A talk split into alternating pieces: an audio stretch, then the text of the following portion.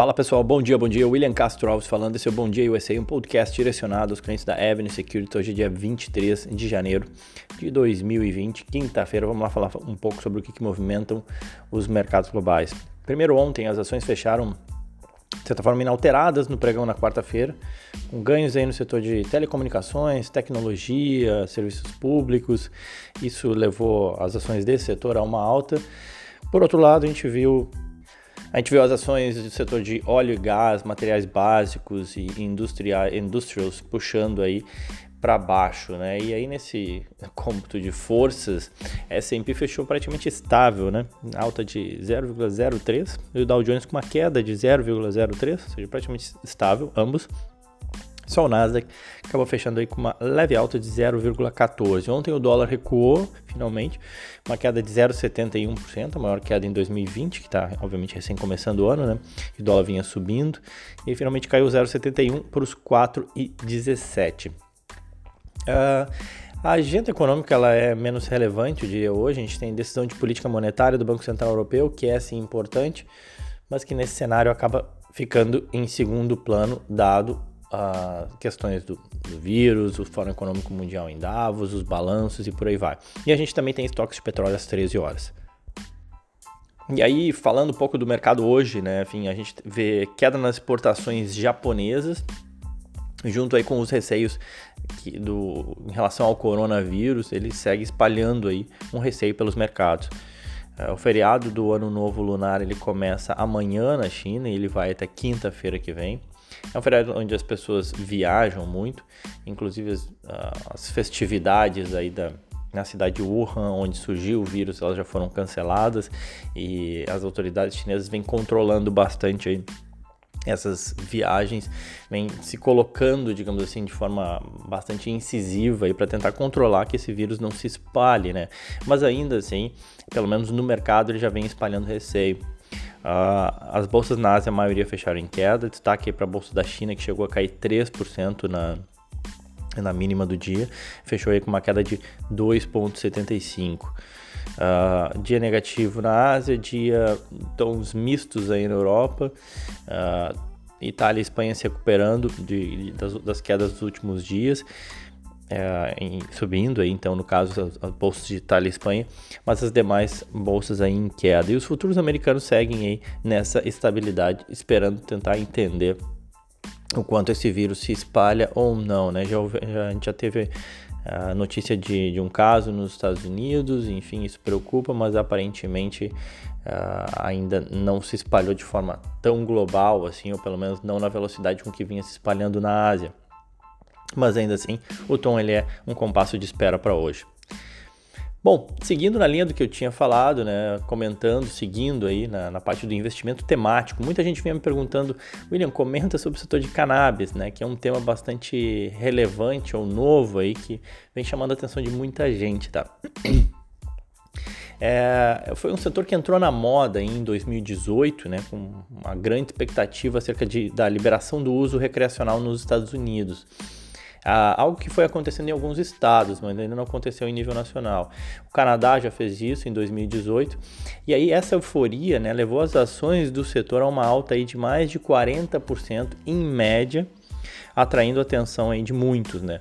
Uh, de lá para cá o que a gente viu foi uma queda aí, ou seja, lá de meados de 2018 para cá, uma queda aí de mais de 50% ah, nas cotações das ações do setor, na média, tá isso. Então tiveram, tiveram algumas que caíram ainda mais diversas dificuldades aconteceram nesse desenvolvimento do setor de cannabis, né? É algo comum aí num setor que está nascendo, numa indústria que ela ainda é incipiente. Tá falando, fazendo um balanço geral, digamos assim, dos problemas que fizeram com que as ações caíssem 50%, a gente pode destacar, né? Primeiro assim, os canadenses, eles fumaram, eles usaram menos do que o mercado esperava em termos recreativos, né, a cannabis, ou mesmo ainda para os outros, para as outras formas de uso que foram liberadas na fase 1. Tá? E isso obviamente frustrou bastante as estimativas daqueles que eram mais otimistas com o setor. O setor acabou ficando super estocado, ou seja, se plantou mais do que o necessário para o consumo inicial, e aí obviamente que os preços de cannabis caíram bem. É, e consequentemente, com uma menor demanda, o número de abertura de lojas arrefeceu bastante e dado que as vendas de fato foram de certa forma frustradas. Então esse foi o, foi o que aconteceu aí nos últimos meses com o setor de cannabis. Qual que é o racional de quem investe nesse setor, né? O conceito do investimento no setor é pensando no longo prazo e ele segue válido, né? Ou seja, existem diversas frentes de crescimento que podem ser exploradas pelo setor. Tem remédios, alimentos, tecidos, além do próprio uso recreacional. A aceitação da população ela tem aumentado, inclusive o próprio consumo dos produtos à base de canabidol tem aumentado nos Estados Unidos, nos estados liberados, obviamente. O setor ele emprega muitas pessoas e gera renda para o governo a partir da taxação, né? Então, e esses dois fatos, fatores aí, né? Ou seja, é, gerar renda para o governo, empregar gente e, e o aumento do, da, da aceitação pela população sugerem que é uma questão de tempo apenas para que ela seja liberada no âmbito nacional. E isso, obviamente, seria muito bom né, para o setor. E a liberação nos Estados Unidos ela pode ser um marco relevante aí para o setor, levando outros países a seguirem o mesmo caminho. Né? Então, essa é a, a tônica para quem aposta, para quem tem uma, um viés positivo com o setor de cannabis. Uh, no curto prazo, a expectativa agora é com a legalização da cannabis 2.0 no Canadá, que aconteceu agora em outubro passado e liberou o consumo aí de bebidas, chocolates, uh, produtos de vaping à base de cannabis. Tá? Vamos ver como é que isso impacta os resultados das empresas nos próximos, nos próximos trimestres. E, mas ainda assim, das mínimas, o setor subiu apenas 8%, então a, o mercado ainda bastante, com bastante dúvidas em relação à capacidade das atuais empresas em é, apresentarem lucro ou se beneficiarem desse potencial crescimento, até que ponto esse crescimento, é, esse potencial desse setor ele vai se transformar em realidade. Né? Sob o aspecto dos riscos, tem vários riscos né, para um setor que está nascendo e que ele ainda é recipiente. Primeiro, o risco regulatório, obviamente, o risco operacional, com algumas empresas ainda em processo de profissionalização.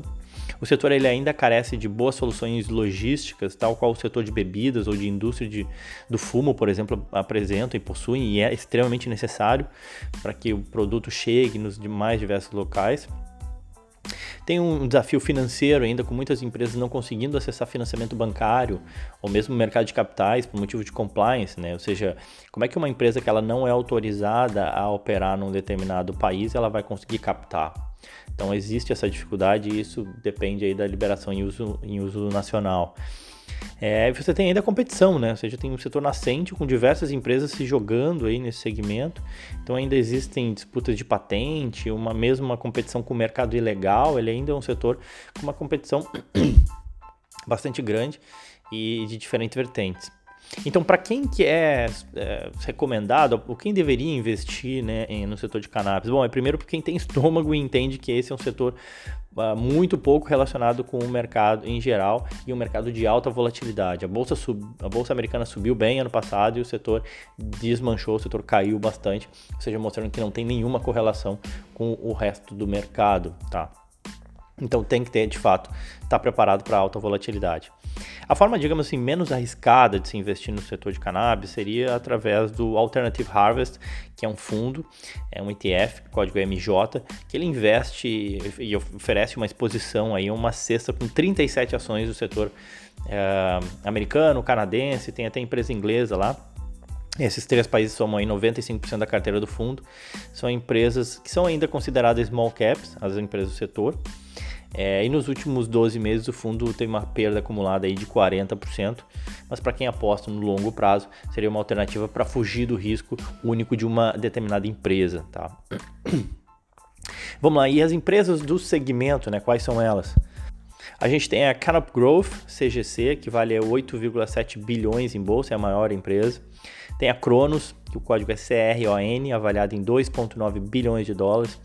Você tem ainda a Aurora Cannabis, que o código é ACB, a Tilray, que o código é TLRY, GW Pharmaceuticals, que o código é GWPH, entre várias outras, tá? Só apenas citei algumas, as maiores. Bom, era isso então sobre o setor de cannabis. Saindo do setor de cannabis, falar e chamar atenção para a Moderna, código é mRNA, é uma empresa farmacêutica que diz que está trabalhando com as autoridades de saúde para uma potencial vacina para enfrentar essa atual ameaça aí do coronavírus. O vírus causou aí já nove mortes E, e, os centros de controle e prevenção de doenças já confirmaram o primeiro caso nos Estados Unidos, enfim. As empresas, a empresa ontem, essa, a Moderna mRNA, ela saltou 10% nos últimos cinco dias. A empresa ela pode ser considerada uma startup com valor de mercado de 7,4 bilhões de dólares. Ela tem parcerias estratégicas com grandes empresas aí do setor farmacêutico, mas ela ainda se encontra em estágio inicial de operação com cerca de umas 11 vacinas aí em estágio de testes apenas e, e validação que nem sabe se vão vir ao mercado, mas ontem as ações subiram bem. Teve gente perguntando também sobre ações que enfrentam aí esse o vírus, o corona. Bom, uh, que mais? A gente teve, tem hoje né, balanços da Intel, Comcast, que é a gigante de mídia, dona da NBC, DreamWorks. A gente tem balanço da Union Pacific Railroad, que é a gigante do setor ferroviário americano de mais 120 bilhões de dólares. A gente tem balanço da Texas Instrument, que é a gigante de semicondutores. A gente tem balanço da Kimberly, Kimberly Clark, perdão, gigante de cuidados pessoais que fabrica lenços, papel higiênico, fralda, além ainda da dona da Vans Timberland North Face, a VF, divulgando seus números, bastante balanço, dependendo da relevância eu comento amanhã junto com outro investimento temático, tá bom, pessoal?